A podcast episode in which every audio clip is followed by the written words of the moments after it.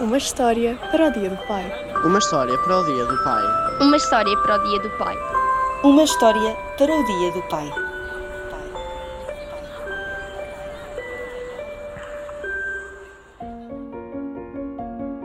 Era um jovem adulto quando o pai morreu, repentinamente. Não estava preparado. Eu até lhe poderia dizer que nunca estamos preparados passe o tempo que passar. Sentiu-se sem chão, com a vida virada do avesso. Ainda nem tinha acabado a universidade. O pai sempre fora uma figura importante na sua vida, o homem forte lá de casa, apesar do divórcio quando ele ainda era criança. Sentia-se perdido.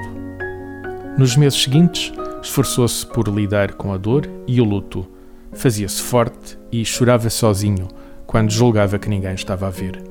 Passou horas a vasculhar as coisas do pai, pois herdara repentinamente o negócio de venda de computadores. Foi numa gaveta empoeirada que descobriu um caderno escrito pelo pai.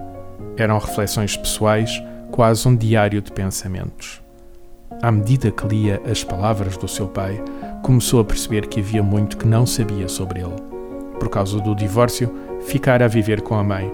Não tivera até então a oportunidade de o conhecer de verdade. Ou então, apesar das brincadeiras em criança e das conversas em adolescente, talvez não tivesse ainda a maturidade para o conhecer de verdade. O caderno foi mais que uma descoberta, foi uma autodescoberta, muito útil nos anos seguintes em que ele próprio viria a ser pai. Ganhou confiança em si mesmo, ampliou o negócio, tem um lindo casal de filhos, gosta de vinho tinto e todos os anos, no dia do pai, abre a sua melhor garrafa e bebe sozinho, ou melhor, acompanhado pelo que leu no caderno.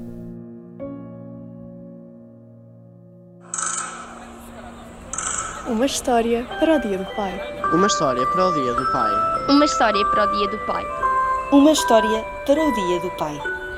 Este programa foi gravado nos estúdios da Universidade Autónoma de Lisboa.